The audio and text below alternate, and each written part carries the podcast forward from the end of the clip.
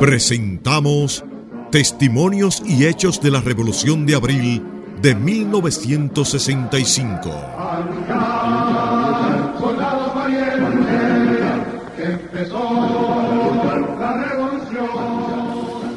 Buenas tardes, queridos oyentes de su programa Dejando Huellas. Hoy, siguiendo eh, el compromiso de una serie de entrevistas relativas a los hechos eh, que acontecieron el 24 de abril, el sábado 24 de abril de 1965. Eh, tengo el placer de conversar esta tarde con nuestro amigo eh, Pedro Vergés, quien en la actualidad se desempeña como embajador ante la OEA, es un destacado intelectual dominicano, ha sido embajador en España, en Alemania y en Japón y desde luego, eh, en los días asiago de la Revolución de Abril, eh, hacía poco tiempo que estaba estudiando en España. Y he querido eh, conversar con Pedro porque hay situaciones que uno, que uno no, no se imagina, la ansiedad que, que arropó a todos estos dominicanos que estaban fuera del país y que tenían una, eran víctimas de la, de la guerra de información que regularmente, de esa batalla mediática que se crea en los medios de comunicación y particularmente el hecho de que nosotros no teníamos esos recursos de, de propaganda y de difusión de las informaciones y eran muy pocas las informaciones veraces que salían al exterior del país y porque a partir del momento de la intervención norteamericana, que precisamente eh, se produjo a lo, apenas cuatro días después de, haberse levantado un grupo de militares eh, eh, institucionalistas que reclamaban la vuelta a la constitución sin elecciones, lo que significaba el regreso, el retorno del profesor Bosch, que estaba precisamente exiliado en San Juan de Puerto Rico eh, acogido por, por, las autoridades eh, universitarias de la Universidad de Río Piedra, el doctor Benítez, y por el gobernador de, eh, de esa isla, de Luis Muñoz Marín, quien era un amigo personal del profesor Bosch y lo acogió como un estadista, como un representante del, del, del gobierno dominicano, a pesar de que había sido derrocado eh, esa, esas, esas vivencias que muchos dominicanos eh, tal vez no han tenido la oportunidad de comentar y muchos que tal vez, eh, como estoy tratando de ubicar una cantidad de amigos que han estado fuera del, estuvieron fuera del país durante esos hechos eh, históricos que vivimos. De todas maneras, eh, le damos la bienvenida a nuestro amigo Pedro Vergés. Pedro, buenas tardes. Hola, buenas eh, tardes, Honorio. En, tu programa, porque ya has venido en más de dos oportunidades. Sí, he venido varias veces, sí, sí, sí. De manera, pero ahora vamos a hablar de un tema muy particular, que es una experiencia vivida, una experiencia, un testimonio de una situación eh, que lógicamente muchos dominicanos les interesaría saber. ¿Cómo, cómo, cómo fue esa situación para Pedro Vergés, un, un, joven eh, acabando de llegar a, a España eh, y con esa incertidumbre de lo que le produjo la, la noticia de este golpe de Estado para la vuelta a la constitucionalidad? Sí, bien, como te decía en, en otra conversación que hemos tenido sobre el tema, cuando yo intento eh, recordar aquellos momentos, o cuando, intento no, cuando los recuerdo, más que detalles, anécdotas, circunstancias, hechos, lo que con más lo que más vívidamente me viene a la memoria son las sensaciones. Y eh, en, aquellos, en aquellos días yo recuerdo muy claramente que tenía dos sensaciones, o que tuve dos sensaciones. La primera, una sensación de, de esperanza, una gran esperanza. Y la segunda, una sensación de indignación. Recuerdo muy claramente que mis días en aquellos momentos estaban dominados por esas dos sensaciones.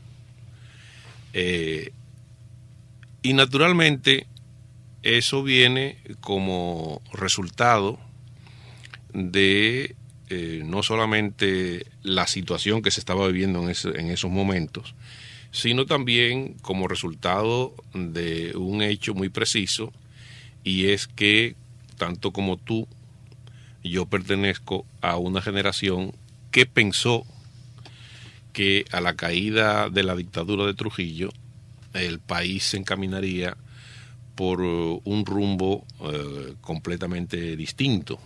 Además de que, de que hubieron una sucesión de golpes de Estado después de la caída de Trujillo, que, cuando llegó, se eligió libremente, libérrimamente, un gobierno eh, democrático que encabezaba el profesor Bosch, uno no pensó jamás que se iba a volver atrás después en ese espacio del 30 de, 30 de mayo hasta el 20 de diciembre del 62 cuando se realizaron las elecciones generales. ¿no? Uno tenía la idea de que ya eso era cosa del pasado. Cosa del pasado. Sí, bueno, naturalmente ahí, eh, ahí funcionaba la ingenuidad de, de una juventud eh, absolutamente desconocedora de los mecanismos de la política y sobre todo de las fuerzas que en ese momento se estaban moviendo en el escenario político dominicano.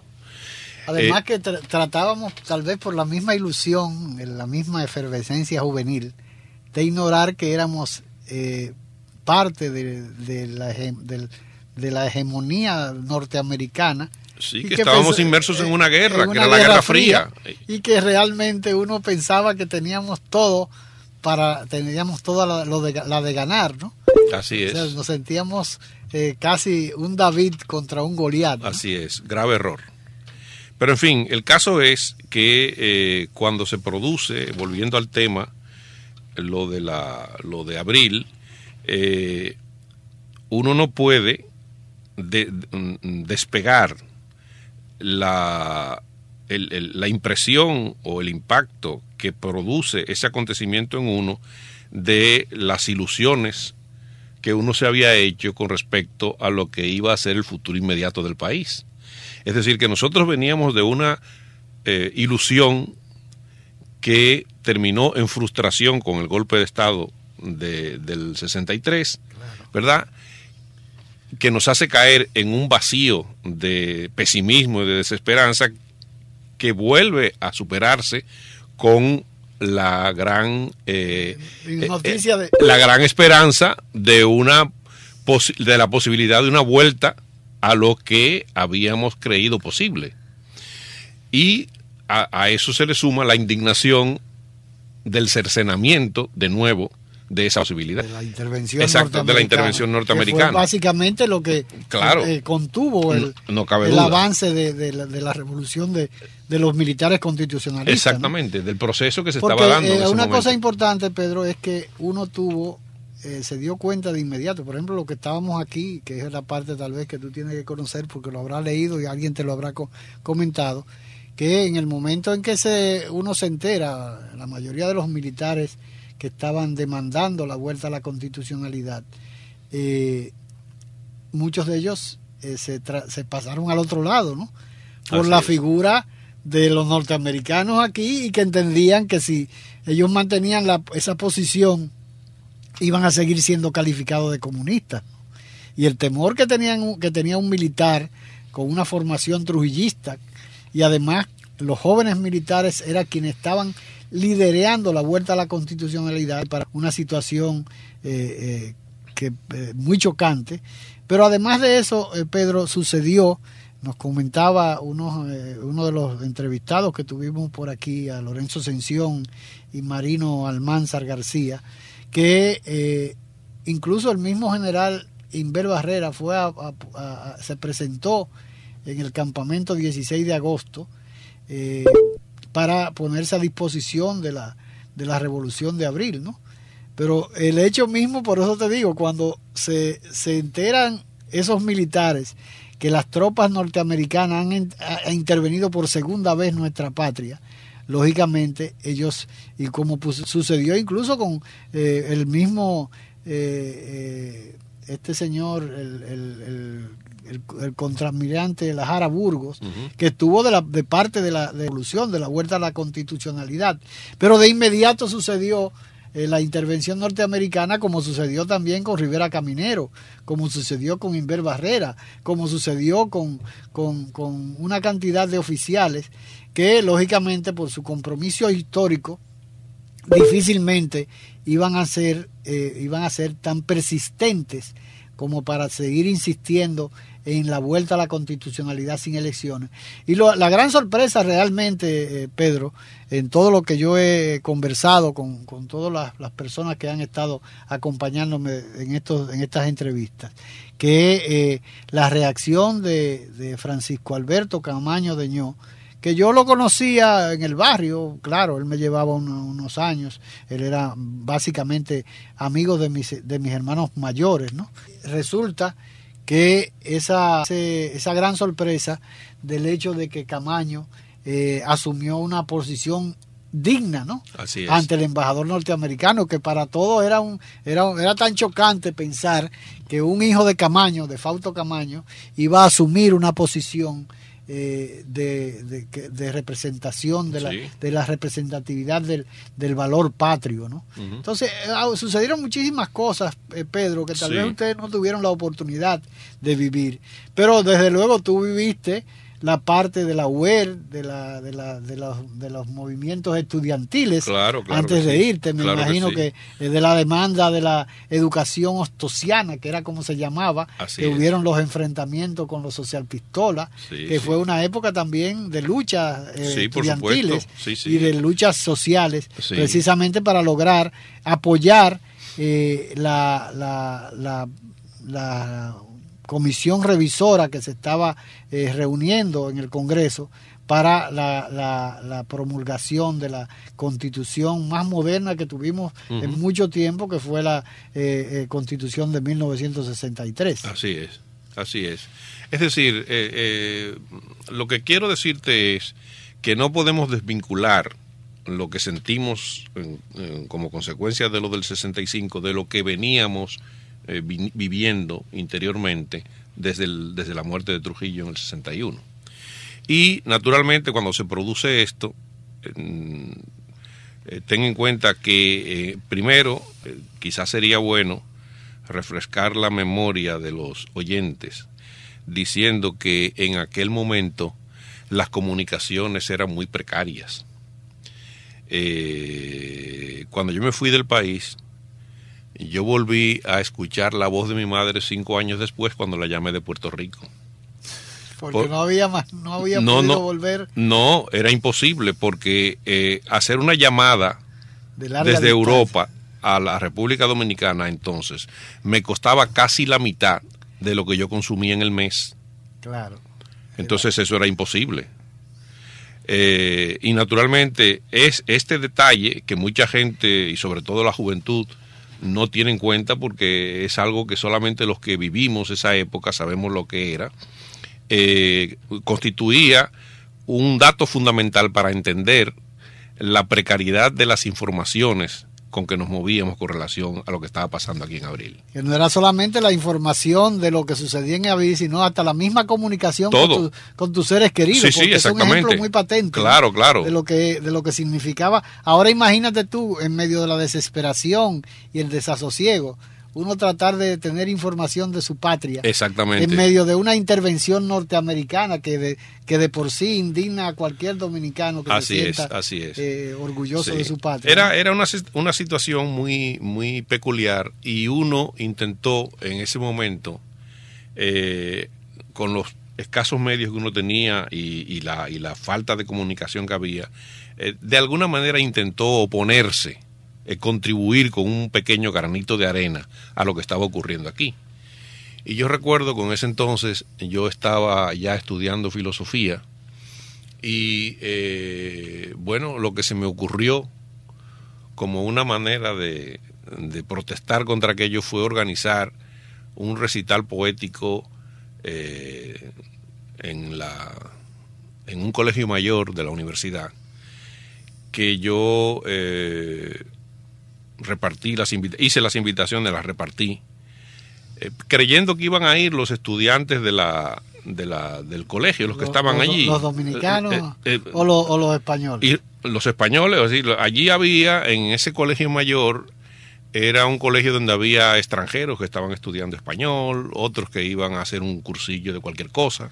O sea, tú, tú apostaste a la solidaridad. Exactamente. Entonces yo hice mis invitaciones, ¿verdad? Hice mis invitaciones, las, las distribuí, eh, creyendo que iban a ir después de la cena del colegio mayor, se acercarían allí, qué sé yo, 15 o 20 muchachos, eh, más por solidaridad que por otra cosa, a escuchar, a escuchar los poemas que había escrito yo sobre la guerra de abril. Sobre la guerra de abril. Sí, y resulta que aquello fue una muchedumbre. Allí se reunieron más de 200 estudiantes. Imagínate, en esa época. En esa época. Lograr que de, esa cantidad de. Exactamente. Eh, y yo recuerdo que la invitación eh, que llevaba un dibujo mío un, un título que es lo único que recuerdo, que decía, una tarde en España yo buscaba la forma de asesinar a un yanqui.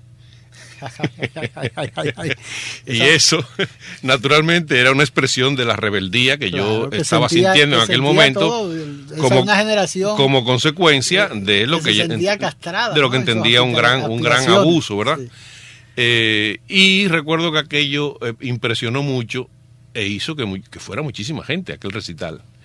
Y yo, lo, naturalmente, esos poemas se perdieron y, seguramente eran poemas muy malos. Eh, pero fue una manera, una manera mía de protestar contra lo que estaba pasando aquí. Y después de eso organicé em, con los estudiantes eh, no dominicanos, porque allí eh, el grupo de dominicanos era muy escaso eh, y, estábamos muy dispersos, pero con los estudiantes de la universidad que de alguna manera se interesaban por los problemas latinoamericanos, organicé un, un seminario que se llamaba precisamente así, Seminario de Estudios Latinoamericanos, donde abordábamos todos estos temas y yo llevé allí eh, durante eh, digamos, unas tres semanas, no recuerdo exactamente ahora la, fecha, pero en, un periodo de unas tres semanas, yo organicé, organicé allí varias conferencias. Allí, allí, di yo la primera conferencia de mi vida, eh, eh, que, trataba precisamente sobre la, el movimiento antillanista Tú no, tú no fuiste de los de los de los dominicanos que fueron becados por el gobierno de Bosch, ¿no? no, no, no, no. había un grupo No, porque yo salí, yo salí antes. Sí. Yo salí eh, antes de la elección del 20, de, diciembre. Entonces los que los que salieron, algunos de los cuales eh, fueron a dar allá a la, a la Universidad Española, porque muchos fueron a Europa, ¿verdad? Eh, estaban justamente en el momento en que se produce todavía estaban rezagados, algunos habían regresado, otros se habían ido a otros sitios porque se quedaron sin dinero y algunos se quedaron eh, bien por porque lograron alguna ayuda familiar, bien porque obtuvieron otras becas por otros medios, etcétera. Y eh, con todos esos grupos que se crea, que se quedaron allí, yo mantuve una relación constante. Eh, algunos, algunos estudiaban en Madrid, la mayoría, otro grupo estaba en Barcelona y otros, unos pocos más, estábamos distribuidos entre Valencia, Zaragoza, Salamanca. Y eh, lo de abril fue una especie de catalizador que nos eh, puso a todos en movimiento y en comunicación. Y aunque era muy difícil comunicarse con el país, realmente muy difícil, eh, entre nosotros teníamos una red, nos llamábamos por teléfono continuamente y recibíamos noticias a través de Estados Unidos, Nueva York, los familiares de Nueva York, eh, cartas que se recibían de, de, aquí. Yo llegué a recibir varias cartas que mi madre todavía, antes de morir, y todavía se conservan en mi casa, eh, relatándome cuál era la situación que se vivía. Esos testimonios muy interesantes porque en una carta mi madre me decía, eh, mi querido hijo, más o menos, ¿verdad? Pero, pero prácticamente textualmente decía, mi querido hijo, hoy he estado en el edificio de correo sumergida con otros dominicanos intentando localizar una carta tuya. Porque parece que tiraban las cartas en una, en una, en una sala y allí la gente iba. en todo el, lobby. Exactamente, en, el lobby. en el lobby. Todas las cartas que, se habían podido llegar, pues no, se interrumpió. De todas maneras, Pedro, vamos a hacer una pausa. Sí, cómo no. Y continuamos eh, con este programa, este intérprete programa. Hoy conversamos con eh, nuestro amigo Pedro Vergés, embajador ante la OEA eh, del gobierno dominicano. Vamos a una pausa y regresamos de nuevo con Dejando Huellas. La patria es raíz y sentido de la vida, luz del alba, bandera tricolor que digna tremola los cielos. Patria es humanidad. Patria es la lengua, la cultura, modos de vivir, amar y morir. Patria es solidaridad. Patria es la tierra y su gente el tributo y la ofrenda de nuestros mártires, el decoro y la libertad de no tener amos ni de ser esclavos. Patria es nuestra música, nuestros bailes y danzas, nuestras costumbres, nuestras cosechas, nuestro ancho mar, nuestros bosques y ríos. Patria son nuestros amores, el ensueño, la llovizna sobre el rostro de una niña, las iguas y los almendros, la palabra alta, grande y clara de nuestro destino.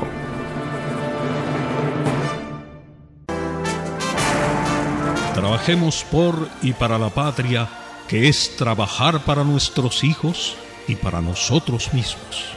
Juan Pablo Duarte, dejando huellas, tu programa de la tarde. La patria es raíz y sentido de la vida, luz del alba, bandera tricolor que digna tremola en los cielos. Patria es humanidad, patria es la lengua, la cultura, modos de vivir, amar y morir. Patria es solidaridad, patria es la tierra y su gente, el tributo y la ofrenda de nuestros mártires, el decoro y la libertad de no tener amos ni ser esclavos. Patria es nuestra música, nuestros bailes y danzas, nuestras costumbres, nuestras cosechas, nuestro ancho mar, nuestros bosques y ríos. Patria son nuestros amores, el ensueño, la llovizna sobre el rostro de una niña, las iguas y los almendros, la palabra alta, grande y clara de nuestro destino. Un mensaje de Dejando Huellas.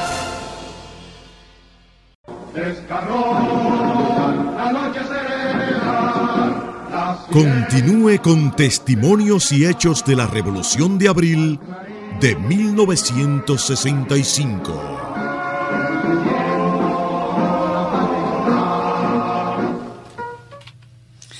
Continuando con nuestra conversación de esta tarde con el amigo eh, Pedro Vergés, eh, esas cartas que tú narrabas, que eh, tu madre te escribía, y que ese episodio que, que vivía que ella vivía y que te comentaba en una de, esas oportunidades que lo que significaba era casi era un, era un, era buceando como como si fuera en, en, en, los basureros donde están los buzos buscando una carta. Imagínate tú yo recuerdo haberlo visto y además que estaba frente al, a la puerta de, de la puerta de San Diego que era un punto eh, sumamente peligroso movilizarse por ahí, porque del otro lado estaban las tropas norteamericanas. Así es, Entonces, eh, el, que, el riesgo que se corría en ir a la Dirección General de Correo, que era un edificio tuoso que había construido Trujillo, que desapareció. Muchos de los dominicanos de, esta, de esta generación no lo llegaron a conocer,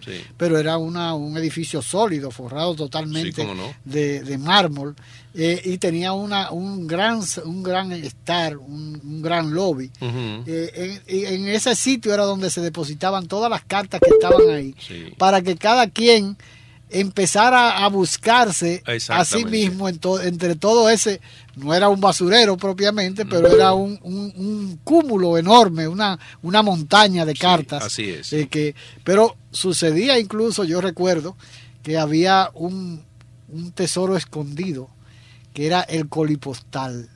El colipostal era, un, una, era una, una parte muy particular del correo que se administraba, la administraba aduana, la dirección de aduana, porque ahí llegaban valores, ¿no? Ahí los dominicanos ausentes, los dominicanos de esa época y los que estaban fuera del país, que le mandaban las ayudas a, los, no había en esa época los, los, intercambios a través del internet que hay ahora. entonces ellos mandaban un money order, ¿no? Pero una de las, hubieron muchas, muchas situaciones yo recuerdo que el comando, eh, el comando eh, La Canela, que era en principio, y después eh, lo denominaron Euclides Morillo, le encomendaron el gobierno constitucional del presidente Camaño la responsabilidad de cuidar lo que era el colipostal, porque había muchos, como en todas partes, en, todo, en, todo, en, todas partes se cuecen aves, claro. habían algunos compañeros que se habían dedicado a, precisamente a tratar de encontrar entre esos sobres que venían en colipostal esos esos eh, money order. Y había veces que habían hasta prendas no que se enviaban una cadenita de oro de, 22 de, o 5 dólares 18 sí cosas así no era un pero la verdad es que esa esa esa, esa parte que tú comentabas de la experiencia de tu mamá de ese testimonio. Se repitió en innumerables Sí, claro, claro. Porque lógicamente, eh, yo te decía que, bueno, la guerra, te decía antes, es una emoción. Y participa en la guerra, aunque no tire un tiro, todo aquel que comparte esa emoción. Claro. Y, lógicamente, aunque uno estaba afuera, eh, uno estaba aquí. Es decir, hay, hay una, o sea, el, el sentimiento compartido no conoce fronteras.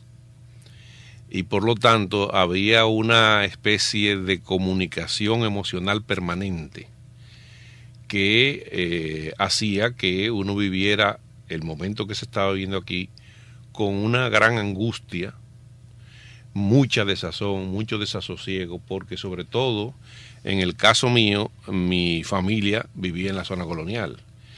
Y ¿En San Miguel? En San Miguel, sí, sí, sí. Y, mi padre, eh, cuando un tío mío lo fue a buscar eh, para sacarlo de allí y llevarlo a un lugar más seguro, mi padre se negó porque él dijo que él no iba a permitir que, eh, que pusieran sus libros en venta en la calle del Conde. Y que él se quedaba, él se moría con sus libros. Que, era, su único tesoro. Era, su único tesoro. Es decir, era un hombre que tenía dos tesoros, sus libros y, una familia. y su familia y una maquinilla de escribir. y entonces, por lo tanto, ellos pasaron todos los momentos duros allí solos y para mí eso era sumamente angustioso. El padre de, Pedro mantenía una, una columna diaria en, el, Caribe. que era eh, efemérides, dominicanas. Era el, profesor Vidal eh, Vergés Vidal. Vidal, sí. Vidal era, como él firmaba, ¿no? eran, eran sus dos apellidos. Así es. Era eh, BB. Y realmente era una, era yo en una oportunidad encontré, yo no sé si te llegaron, algunos de esos yo te envié algunos algunos algunos unas copias que había encontrado escarbando en internet en periódicos viejos así es. eh, efemérides de, y eso ayudó mucho a los estudiantes de la época porque claro ahora con las comunicaciones la gente no se da cuenta de lo que significaba publicar entonces. Claro eh, por ejemplo, ahora nos quejamos de los libros, de las dificultades de, de, la, de, la, de, los caros que están los libros, y está bien que nos quejemos. Yo creo que los países que no se quejan no progresan. Hay que quejarse siempre. Eh, pero en aquella época los estudiantes apenas tenían posibilidad de, de, buscar, no era como ahora que se meten en una computadora y tienen en internet la respuesta a cualquier pregunta, O, los libros se publican con una gran facilidad comparativa, ¿verdad? Eh, en aquella época no, entonces los estudiantes recurrían mucho a, la, a, los artículos de, papá para ayudarse en todo lo que tiene que ver con la historia dominicana. A, completar las ideas, ¿no? Mira, pero una experiencia que yo tuve anoche, ¿no? Yo en la primera parte de este programa, Dejando Huellas, yo tengo una, unos acontecimientos primeros nacionales que trato de hacer hincapié en las cuestiones de, nuestro país, desde el inicio del descubrimiento hasta, hasta la, esta época contemporánea. Pero eh, eh, yo tengo bueno, anotaciones, ¿no? Yo vivo recuperando eh, datos y había una información que precisamente el, el, 13 de, del, el 14 de, de mayo del 75 eh, decía las anotaciones que yo tenía Balaguer nombra jefe de Estado Mayor de la Marina de Guerra y de la Aviación Militar Dominicana. Pero no dice más nada no entonces vino a mi memoria aquel hecho famoso de una renuncia de Enrique Pérez y Pérez, eh, Ramón Emilio Jiménez Hijo, eh, Salvador Lluveres Montaz y el, el, comodoro eh, Logroño Contín, pero no decía los nombres. Y yo digo, concho, ¿cuáles eran? No me acordaba muy bien, pero recurría a la computadora, ¿no? Y para que tú veas, yo trabajaba en la revista Ahora, en esa época, y encontré en Funglode, que tiene la colección completa de la revista Ahora, precisamente la parte que yo quería para completarla y para darle mayor riqueza a la información, ¿no? Eh, que decía los nombres precisamente de cuáles eran los que habían renunciado y a quién había nombrado Balaguer en sustitución de, de, de Salvador Lluveres Montaz y Logroño Contín, que fue lo único que él nombró. Después los otros lo dejó en el limbo, sí, sí. como en castigo, como al que te ponen de rodillas mucho tiempo, a Pérez y Pérez, a Milo Jiménez. Eh, lo dejaron de castigo ahí en una cuarentena. Sí, y, a los otros, a estos dos, como para que ustedes vean lo que le puede pasar. Sí, sí, sí, Ese tipo de cosas uno ahora las resuelve fácilmente. Fácilmente. Pero lógicamente en la época de la revolución uno estaba en una situación eh, sumamente... Era, tremendo. Eh, con un desasosiego permanente. Sí, porque además ten en cuenta lo siguiente. En esa época mm, la, la prensa internacional eh, en Europa le dedicaba muy poco espacio a un país como la República Dominicana. Eran, no se, conocía casi. No, no, no, eso eran unas líneas. Eh, aparte de que el país se conocía poco, eh, desde el punto de vista noticioso. No era importante. yo, yo trabajé, yo trabajé en dos agencias internacionales como United Press International y después trabajé en Reuters y realmente era casi un lujo tener aquí en, la, en el país unos corresponsales porque uno se daba cuenta que la cobertura que le daban al país no ameritaba ni siquiera tener, a menos que no fuera una huelga, que hubieran muertos, que hubiera un intento de golpe de Estado, que hubiera una renuncia, por ejemplo, como esa que te comentaba de los cuatro generales, los cinco Sí, yo recuerdo que, por ejemplo, el golpe de Estado de, de, de Bosch salió en un recuadrito en la primera página del ABC. Eh, en un recuadro muy pequeño. Y luego o sea, que no se destacó como no, no se destacó, Y luego fue muy difícil eh, conseguir información acerca de eso. Y cuando la revolución, recuerdo que vino aquí este, este periodista, creo que era de la cuadra, de la cuadra Salcedo. Ah, bueno, español. Un español que lo mandó la, la televisión, la radio televisión española.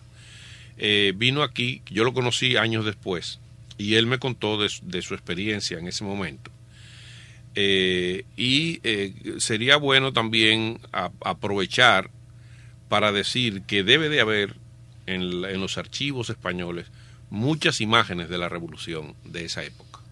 Porque él me contó a mí, él me contó a mí que él, eh, él grababa grandes cantidades de imágenes de, todo tipo. Que eran celuloide que se grababan Exactamente. en aquella época. Y que naturalmente entre la censura y el tiempo, de, la televisión, lo que lo que pasaban eran unos segundos.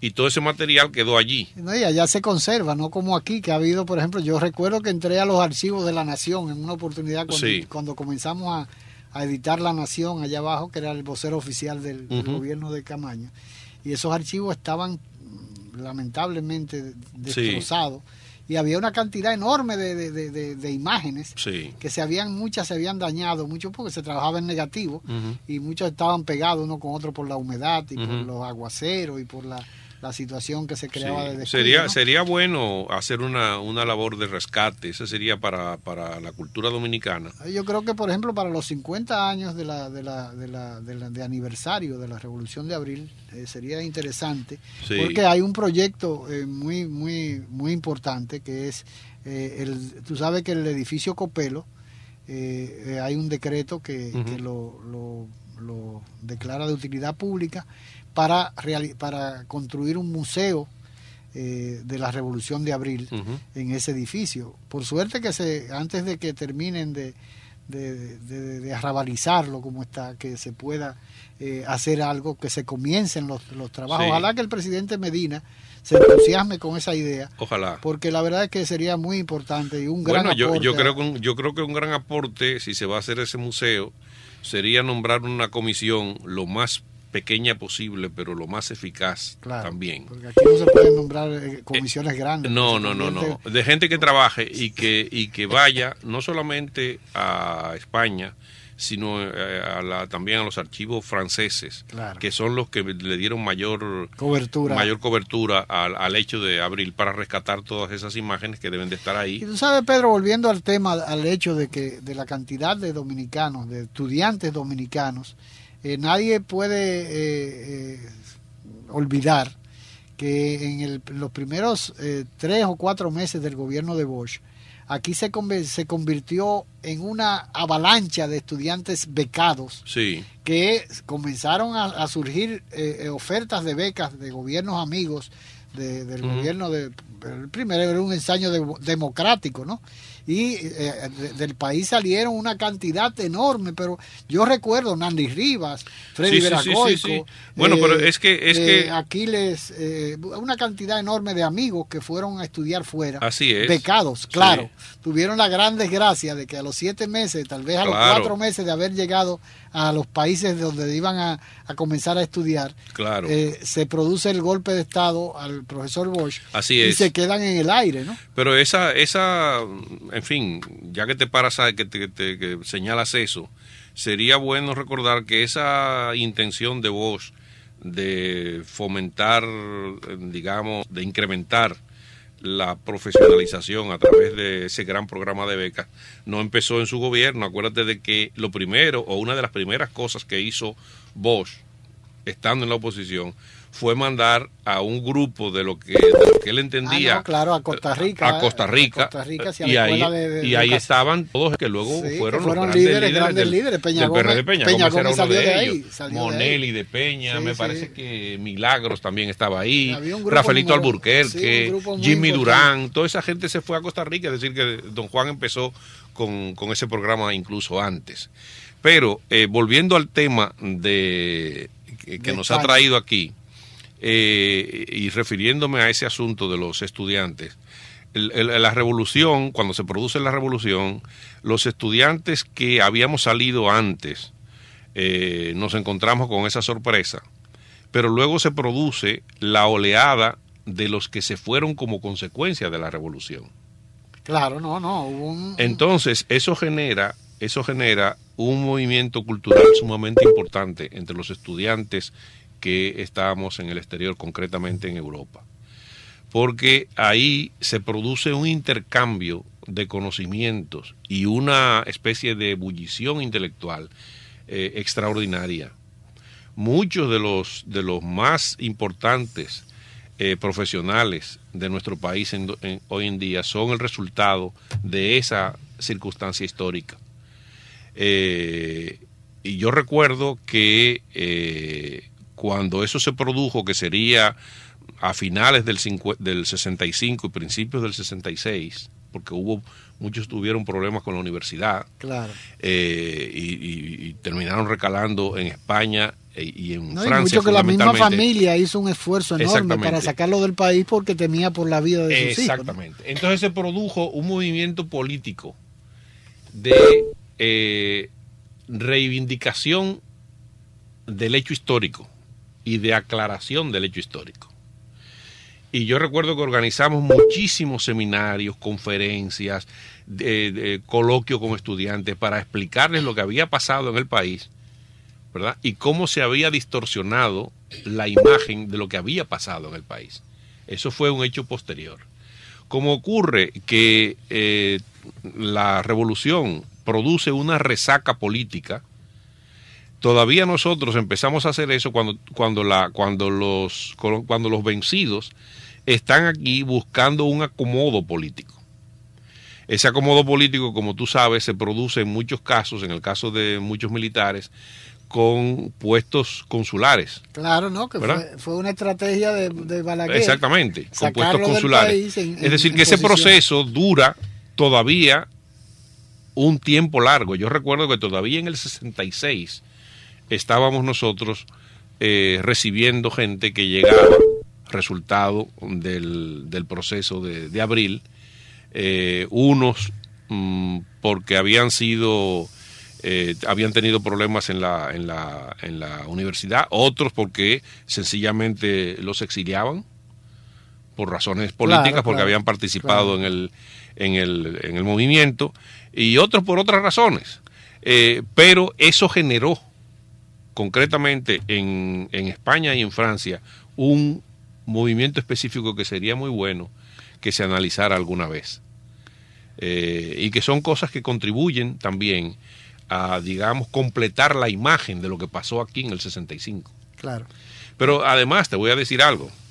Acuérdate de que el, la principal figura, la principal figura de ese movimiento no estuvo aquí, Claro. que fue Ah, Bosch. No, estuvo en Puerto, Eh, en Puerto Rico y el mismo y Fernández Domínguez Es tampoco decir, estaba que aquí. guardando las distancias, guardando las distancias, había ese clima emocional que yo te digo que no conoce fronteras, era el que nos unía a todos y que por lo tanto hacía que aquel momento tan intenso de la historia del país se viviera igual en un sitio o en otro, independientemente de quién estuviera en un comando o, O- o quién, quién no estuviera o quién no estuviera en ningún sitio. Sabes que el otro día de- de- te lo comento porque fue un, da- un dato muy interesante. Yo traje como eh, invitado a, a José Gómez Cerda, Ujú. Que era nada más y nada menos que uno de los directivos de la Confederación Autónoma de Sindicatos Cristianos, ¿no? que había sido en una, en una etapa, los socialcristianos, eh, eh, había una gran confusión porque ellos tenían su comando allá abajo. Ahí estaba Miguel Coco en el Sí, comando Miguel. ese, estaba eh, eh, Kiko Tabar, había un grupo numeroso de jóvenes de, la, de la juventud Sí, sí. revolucionaria social cristiano, que era lo que estaban ahí, porque los otros se fueron del otro lado, ¿no? En su gran mayoría. Sí, ese grupo se dividió. Sí. Y entonces, eh, José Gómez Cerda, que me dio mucho placer conocerlo, porque tenía una, una idea eh, un poco errada de él, me comentaba que ellos establecieron su comando en la Palo Hincado, ahí donde está el- la cuestión de hipoteca, que era el mercado Ajá, antes, ajá. en- en la entre la eh, casi esquina al Sobipo Porte. Ahí estaba el comando de, los de, la- de, los- de los obreros de la Confederación Autónoma de Sindicatos eh, Cristianos y que también me, me aclaró que en el gobierno después del derrocamiento de Bosch ellos nada más y nada menos hicieron 70 huelgas que era uno de los sindicatos más organizados que había en la, Confederación Autónoma de Sindicatos Cristianos y que ha, per- que ha perdurado por el tiempo, porque los otros lamentablemente se dispersaron, se dividieron, se fraccionaron, se fragmentaron casi todos. ¿no? Pero él me explicaba que en medio de la revolución lo mandaron a Santiago a tratar de convocar al- a sectores que él manejaba eh, de manera sindical y que le dijeron, pero tú te estás volviendo loco, tú estás bregando con eso que están allá abajo, que todos son comunistas. No se puede, eh, eh, ustedes no se pueden dejar llevar de eso, lo están engañando.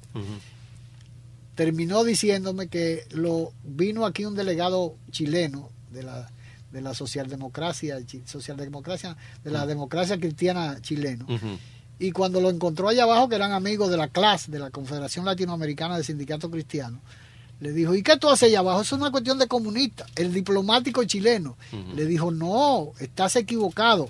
Aquí está los que están con la constitucionalidad y los que están en contra de ello. Aquí no hay nada de comunismo, ni, ni, de, ni derechismo, ni nada de eso. Aquí todo el mundo, todos somos dominicanos y todos estamos luchando por una cuestión de principio. Sí. Eh, y él llegó hasta el Departamento de Estado en una, en una campaña para aclarar una serie, supuestamente pensando que le iban a hacer caso. Cuando él le llevó el comunicado que ellos habían publicado, el delegado de, de- que le habían puesto a su, a su disposición en el Departamento de Estado, lo votó y le dijo a, la- a los militares que estaban, acompáñenmelo a la puerta, que este señor se va. Eh, y interrumpió la conversación ahí mismo porque él pensaba que él iba a ir como iba había ido la Jara Burgos, según le, le contó él, Sí. a, a chivatear, a denunciar la- las cosas que se estaban supuestamente eh, eh, cometiendo aquí en la zona constitucionalista. Vamos a una pausa y regresamos de nuevo con Dejando Huella para ya llegar a la última parte de este programa con el licenciado Pedro Vergés, actual embajador en la Organización de Estados Americanos, OEA. La patria somos tú y yo, la familia toda, el suelo que nos legaron los padres fundadores. El derecho a ser libres y felices, a trabajar con alegría y seguridad, depende de nosotros. Renovemos los principios que ayer inspiraron a los buenos dominicanos, inmortalizados en los símbolos que nos identifican como pueblo. Defendamos palmo a palmo nuestra patria, porque es como defendernos a nosotros mismos en las presentes y futuras generaciones. Enarbolemos pues nuestra bandera, blasón eterno de los sagrados valores de la dominicanidad. Un mensaje de Dejando Huellas, su programa de la tarde. Juan Pablo Duarte, digno siempre de admiración y respeto, hablaba así. Nuestra patria sabe a sangre y un grupo de dominicanos indolentes hacen de nuestro país una cueva de traidores. Ya preparen nuevamente los cañones. Aquí se peleará con más fuerzas para sacar a los invasores.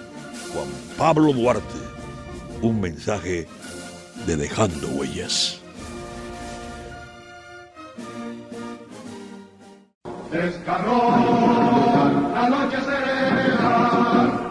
Continúe con testimonios y hechos de la Revolución de Abril de 1965.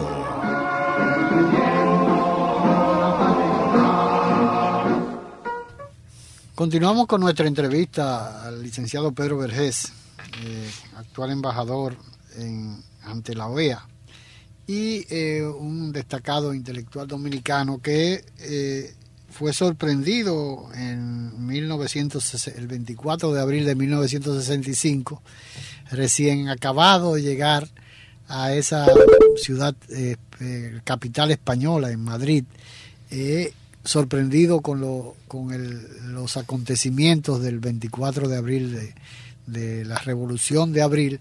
¿Fue una revolución o fue una revuelta, Pedro? Y si hay, hubieron, el, realmente se logró algún beneficio eh, con todas esas muertes y todo ese sacrificio, un sacrificio más, un aporte más de, de la, del pueblo dominicano para lograr lo que somos hoy. Hey, mi ¿no? gente, ¿cómo somos, están? Yo eh, soy Algis Ledesma, que hablado, Martínez, una- un ejemplo de, en cierto modo, no todo lo, lo, lo- lo completo que uno quisiera, aparte de la de las de las los asomos de corrupción que ha sido el, el- el- el permanente la permanente preocupación de la mayoría de la sociedad dominicana y yo creo que independientemente desde el punto de vista político hemos tenido un, un- un- hemos sido un ejemplo para Latinoamérica. ¿Qué te, qué te parece, Pedro? Eh, bueno, esa es una pregunta. Eh, yo, voy, yo te voy yo voy a darte mi, mi- Va a tratar de dar... No, no, yo te voy a decir lo que yo pienso. Si tú hablas Esa de la la, idea, si la tú idea. hablas de la revolución como una consecuencia, entonces no fue una revolución. eh, tú puedes hablar de la revolución cubana, porque allí los revolucionarios tomaron el poder. Se concretizó. hicieron una revolución. Se concretizó la. Eh, tú puedes estar de acuerdo no con eso, pero ese es un hecho. Entonces, en ese caso. Aquí no hubo revolución. aquí no hubo una revolución. Si tú hablas de la revolución como una aspiración, sin duda alguna, e, eso estaba en, en la base de lo que se de lo que se pretendía, porque no solamente se pretendía, digamos, la eh, vuelta, a, la vuelta a la Constitución, se pretendían más cosas también. Eh, se pretendían muchísimas cosas que no estaban quizás en el primer plano, porque ese era el gran argumento, pero que subyacían en todo lo que se estaba haciendo allí. Yo sí creo que fue una gran convulsión en el proceso histórico dominicano hacia una liberación de las formas eh, de todo tipo de participación política, de participación de superación, eh, económica. de superación económica, de eh, digamos superación del su desarrollo, etcétera. Eso sí que lo creo. Y en ese sentido creo que así como aquello en la perspectiva del tiempo te da una impresión de, fracaso, porque esa es la impresión que te da, de cosas no realizadas, creo que también eh, dejó en la, en la evolución del pueblo dominicano, dejó una impronta positiva. Primero, eh, creo que le enseñó al, país a que en determinados momentos es justo rebelarse. Eso es importantísimo. Eso es una, una enseñanza extraordinaria de ese momento. Y estoy seguro de que en algún momento determinado, cuando la República Dominicana se ve en una situación similar, apelará históricamente a ese hecho y se pondrá de pie para defender lo que considera que son sus derechos. Eso lo creo a pie juntilla. Eh, y creo también que aunque no sea algo que se vea, que se pueda, digamos, tocar como otras cosas, sí en el inconsciente colectivo hay la persistencia de la defensa de lo que se defendió entonces. Y yo creo que la democracia que tenemos ahora es el resultado de la reivindicación de aquel sentimiento. Yo sé que tú puedes decirme, bueno, pero durante los 12 años de Balaguer hubo una gran represión. Sí, pero yo lo veo de la siguiente manera. Yo lo veo de la siguiente manera. No hubo más represión no se llegó a un extremo todavía mayor de conculcación de una serie de, derechos, porque la sociedad dominicana estaba en disposición de defender lo que entendía válido para la convivencia. Yo creo eso. Eh, y yo creo también que la, la democracia que tenemos ahora, que es un millón de veces más perfecta que la que teníamos en el 66 o en el 67, con todos sus defectos, es también resultado de la experiencia de haber pasado por aquel fracaso de eh, lo que se llama la revolución del 65. Ahora, eh, el hecho de que, de que se haya, se haya logrado eh, a, partir de ahí mm, jamás se ha vuelto a hablar de un golpe de Estado en el país. Yo creo que un gran aprendizaje lo tuvieron los militares. Claro, eso forma parte de eso. Porque los militares eh, de ahí en adelante quedaron temerosos de intentar eh, una sonada militar, ¿no? Yo creo que eso forma parte de, ese proceso que te vengo señalando. Los militares, las fuerzas políticas, eh, empezaron a comportarse de otra manera el, digamos, la, la capacidad de diálogo la capacidad de diálogo. Y señalarte a ti de, golpista eh, eh, eh, es una mala palabra, ha sido una mala, de allá para acá ha sido una gran mala palabra. Sí. A todo, hasta Wessing lo, acusaron de golpista y fue una tragedia. Sí. Durante mucho tiempo de su vida. Yo, yo, yo creo que en ese sentido hay esas enseñanzas que son importantes porque yo creo que no debemos mirar aquel, aquel hecho a mi modo de ver, trascendental. No debemos mirarlo solamente mm, desde la perspectiva del fracaso, ni tampoco desde la perspectiva de la nostalgia inútil, que hay mucho de eso cuando se lo contempla. Y quiero decirte que es la primera vez en mi vida que yo hablo públicamente de ese hecho. Pero yo creo que no debe verse así, sino como un hito en el, en el largo camino hacia la convivencia pacífica y fraternal del, del pueblo dominicano. Eso es lo que yo creo.